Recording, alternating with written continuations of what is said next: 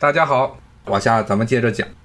十九世纪，德国那帮人啊，开始搞民族主义的时候，他们开始要发掘自己本民族的很多传统的一些信仰，与这些其他的周边这些民族，法国呀、英国呀这些民族不一样的地方。他们就发现了，哎呀，自己的这些祖宗，这些日耳曼人以前与维京人是信仰的同一个神系。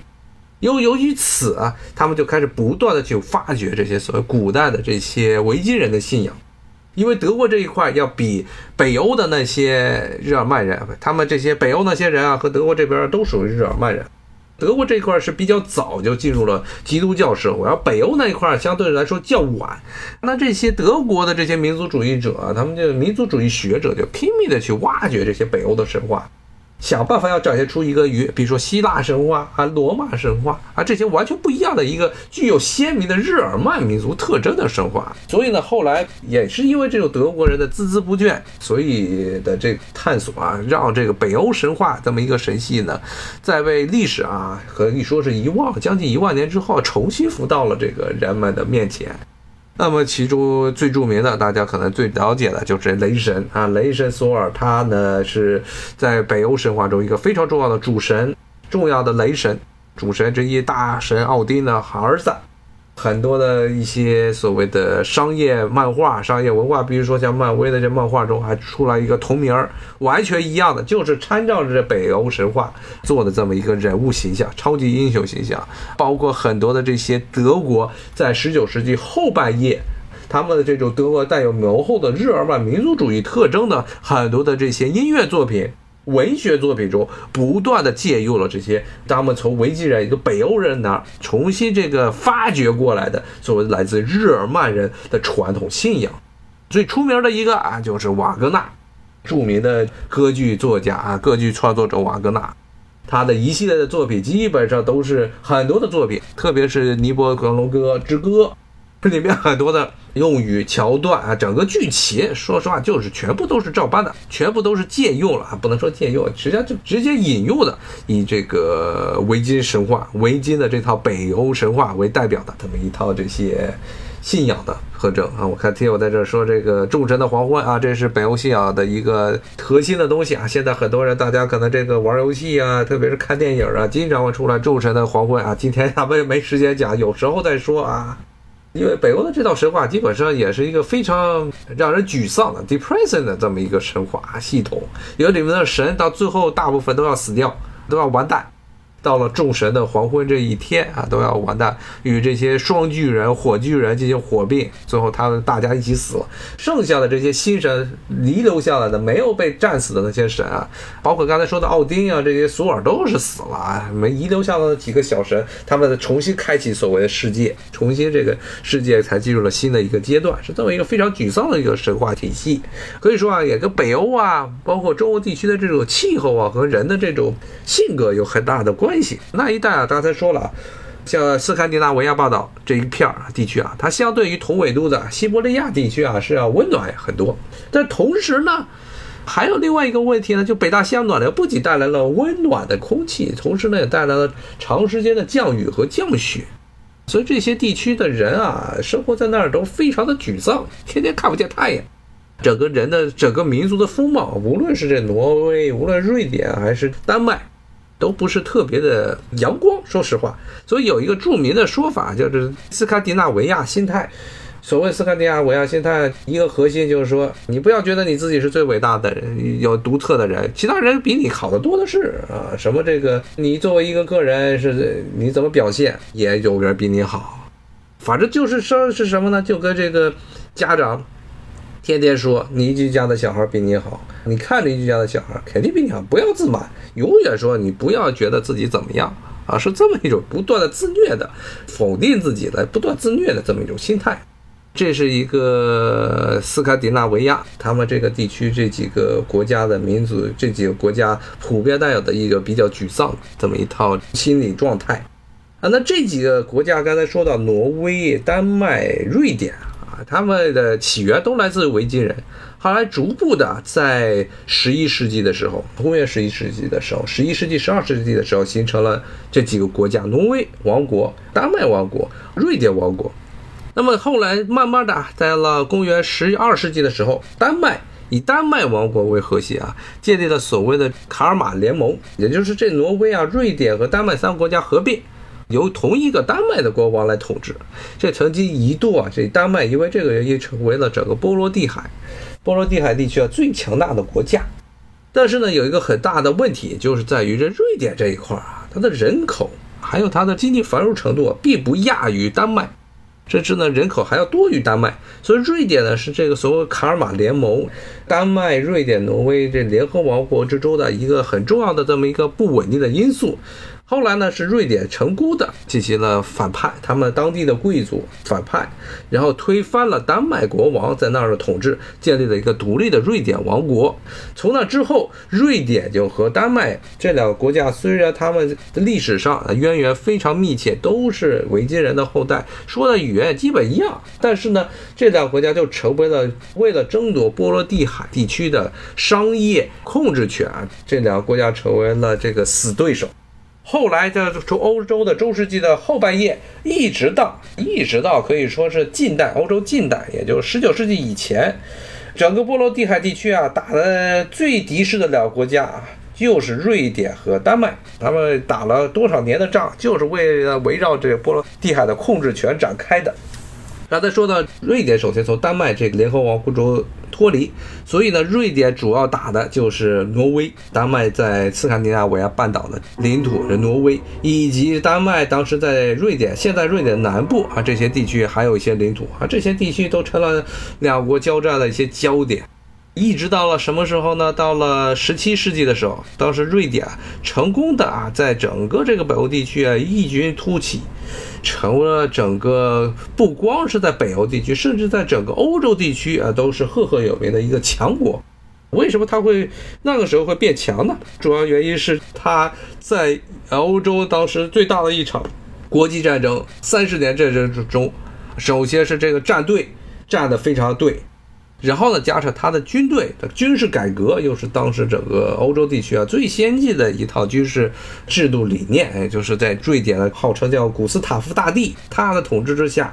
瑞典军队曾经一度啊在整个德国啊，也就三十年战争的主战场德国这边打的是这个没人敢还手。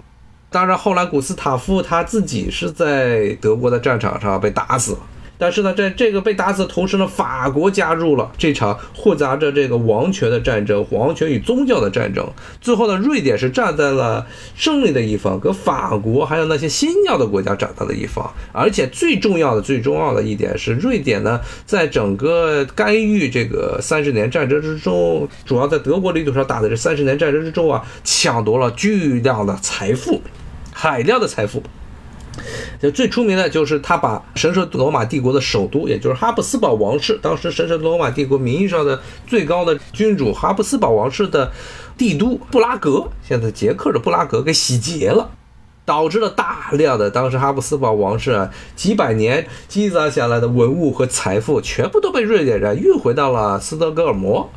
很多当时的欧洲地区，当时这个。哈布斯堡王室啊，曾经的皇帝鲁道夫，鲁道夫他是一个文青儿，在欧洲各地收藏欧洲各地的这些文艺作品，特别是德国本地的文艺复兴时期的这些画家，包括意大利的很多文艺复兴的时期的这些画家作品、巨著都被。都被他放到了，藏在了这布拉格，然后都被瑞典人给一把火先把布拉格给烧了，然后把这些藏品全部拉到了斯德哥尔摩去。现在还在斯德哥尔摩。斯德哥尔摩在整个这瑞典这个国家的它的国立博物馆有一个很重要的一个大的藏馆的这很大的一个品种，就是当年从德国人那边那神圣罗马帝国那边抢掠来的这些文艺复兴时期的很多的佳作。当然，后来啊，这个瑞典一度是成为了北方的霸主，不断干预欧洲其他国家的事情，直到了什么时候呢？直到了十八世纪，他遇上了一个比自己更恨的国家，是谁呢？那就是俄国。俄国在彼得大帝时代，瑞典和俄国杠上了。当时瑞典呢是在整个有瑞典的本土，包括芬兰也属于瑞典的一部分，包括现在德国北部的很多沿着波罗的海地区的很多的城市，特别是波罗米西亚这一带也是瑞典的领土。甚至呢，现在的波罗的海三国，其中有一些地区，包括现在的拉脱维亚、爱沙尼亚这些地方，也被瑞典人给占领了。甚至包括现在俄国的第二大城市，曾经是沙皇俄国时代的首都圣彼得。堡那一片也曾经是瑞典当时这个所谓的瑞典帝国的一部分领土啊。那这是因为瑞典人在各处啊打架，他一边西边呢是跟丹麦打，丹麦港，然后呢东边呢是跟这些斯拉夫的这些小邦国，还要包括甚至波兰、立陶宛联合王国港。最后呢，他终于他这个领土啊，他把周边的国家基本都得罪了一个遍。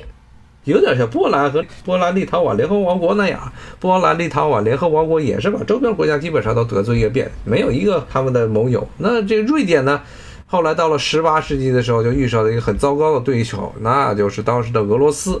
俄罗斯当时呢，这个瑞典和俄罗斯为了争夺所谓的波罗的海东岸地区的这些商业权领土，打了一场著名的战争，就叫大北方战争。最后呢是。瑞典呢，因为它的人力人手，它的这人口远远不及俄国，是被俄国彻底的给拖垮了，有点非常像啊，这号称啊是后来这个俄国搞这种所谓大纵深战术啊，不断耗死自己周边这些强国的一个套路啊，这个套路第一个牺牲者就是瑞典。瑞典当时的国王是号称是十八世纪拿破仑的卡尔十二世或者查理十二世啊，一个意思。呃，这个家伙呢是非常擅长打仗，把自己的一生都献到了军营之中啊，曾经一度把彼得啊，俄国的沙皇彼得打得屁滚尿流。但是呢，每一次把俄军打得四分五裂，这俄军总是能够重新集整起来，重新回来。最后呢，是又是这个查理十二世，他发动了一场从乌克兰那边出发，发动了一场对于莫斯科的绝望的远征。在远征的路上，他们深入俄国内陆啊，太深入，然后补给线跟不上，人员损伤极为严重。最后是在现在的乌克兰东部地区跟俄军交战，最后瑞军因为人数上的绝对劣势。是被彻底击溃，从此呢，瑞典这么一个北欧的霸主，他在欧洲的这种强权就被俄国人给掀翻了。那这个刚才一直说的是瑞典呢，今天刚才说的这挪威呢，刚才说到丹麦曾经是北欧的老大，后来又变成了瑞典。那挪威是个什么形象？挪威就是一个擦屁股的形象，因为它的片确实啊，挪威这一片土地啊，山地过多，平地不多。不像瑞典，瑞典有很大一片耕地，就人口稀少，而且加上这一片地区啊是属于丹麦的领地。后来一直在中世纪，从中世纪往后一直到近代，一直是这个丹麦和瑞典不断交战的前线。一直到了什么时候呢？到了拿破仑战争时期啊，丹麦当时当时这个选错边了，他跟着法国走了，跟着拿破仑走了。在这个时候呢，大家都知道最后的结果是拿破仑失败了，而丹麦呢是作为拿破仑的盟友，他彻底的、永久的丢掉了他在挪威地区的统治权。那么，挪威这块后来归谁管了？那就是瑞典。瑞典说实话，这个国家也挺搞笑的啊。但因为瑞典啊，它虽然在大北方战争时期啊被彼得大帝给掀翻了，失去了自己的霸权，但是之后啊，这个战队战得非常的优秀，特别是在拿破仑战争时期。拿破仑战争时期，他一开始是把拿破仑、拿破仑皇帝底下的元帅巴纳尼托给这个弄到了瑞典王位上，以此来巩固瑞典和法国之间的关系。但是很快的啊，这个瑞典这国王这新上的这个法国人，他很快的就跳边了，跳反了。他跟着英国那边跑了，甚至好几次是主动见英国那边，在当这个拿破仑在俄国这边战败的时候，赶紧去抄后底，痛打拿破仑这落水狗，是这么一个现象。所以瑞典呢，不仅没有因为他的这国王是法国血统的关系，而后来在拿破仑战争之后呢，是受到了巨大的损失，反而呢是在这场战争中占到便宜。最大的一个便宜就是他把挪威这片地给抢了下来，所以挪威有一段时间。挪威的在近代的时候，曾经这片领土啊是由丹麦的这个领土变成了瑞典的领土。那么刚才说到是瑞典在在西边拿到挪威，但是在东边，芬兰这一块是慢慢的被俄国给蚕食，最后全部丢光了。刚才一开始跟大家讲啊，这芬兰这一块啊，我们刚才说啊，斯堪的纳维亚半岛这五个国家中，唯一一个比较最特殊的就是芬兰，为什么呢？